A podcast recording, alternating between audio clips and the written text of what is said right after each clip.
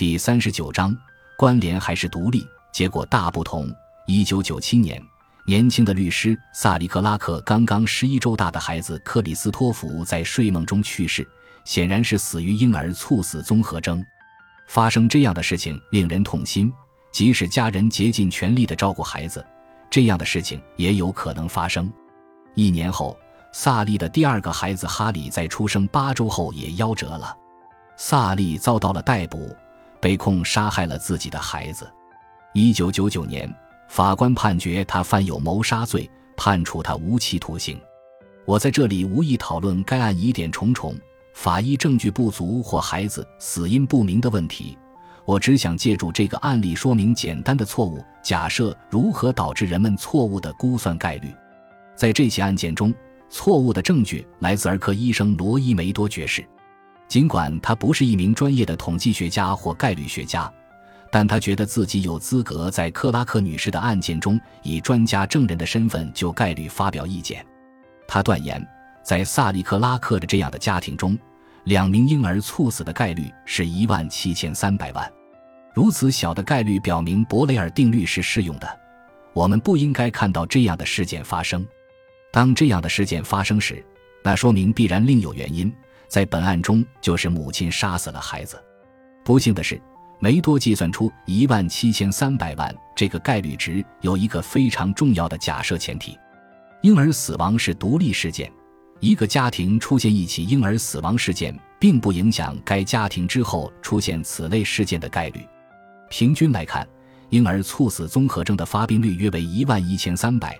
梅多使用了比它更小的数字，即一万八千五百四十三，因为他考虑到了萨利克拉克不抽烟、家境殷实而且年轻这些因素，都可以降低婴儿猝死综合征的发病率。但他没有考虑到克拉克的两个孩子都是男孩这一事实，这是一个增加发病率的重要因素。然后他做出了关键的假设：一个家庭再次发生此类死亡事件的概率与之前该家庭是否发生过此类死亡事件无关。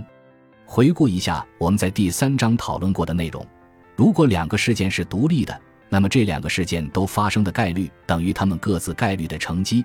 梅多正是这么计算的。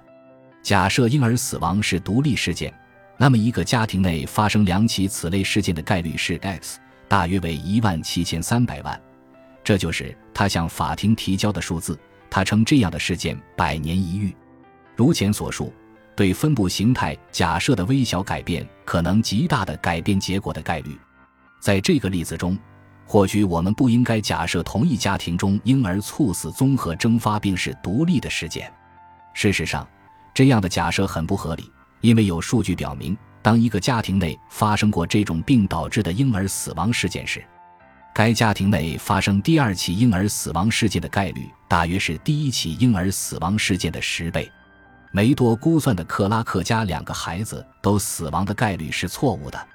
为了得出可靠的结论，我们必须比较这两个孩子被谋杀的概率和他们都死于婴儿猝死综合征的概率。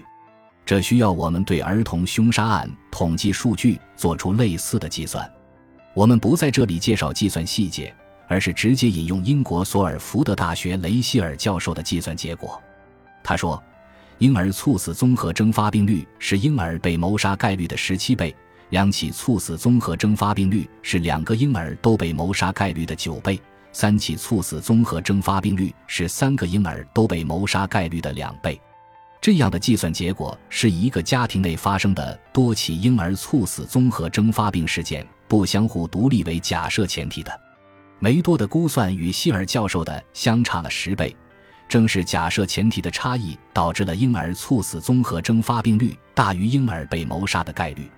希尔教授补充说，如果克拉克案件的陪审团没有获知那个百年一遇的概率数字。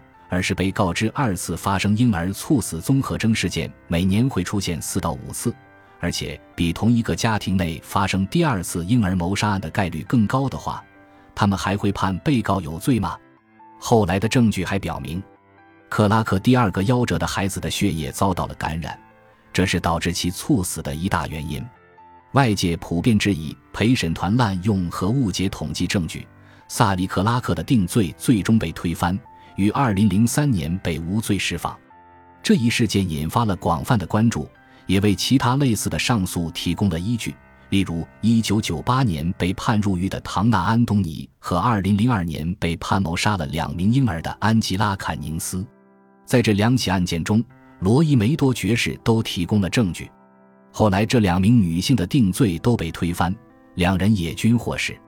萨利克拉克的结局很悲惨，他深陷于痛苦中未能自拔。2007年3月，他被发现死于急性酒精中毒。模型的微小变化可能对最终的概率产生很大的影响，这是概率杠杆法则威力的体现。感谢您的收听，喜欢别忘了订阅加关注，主页有更多精彩内容。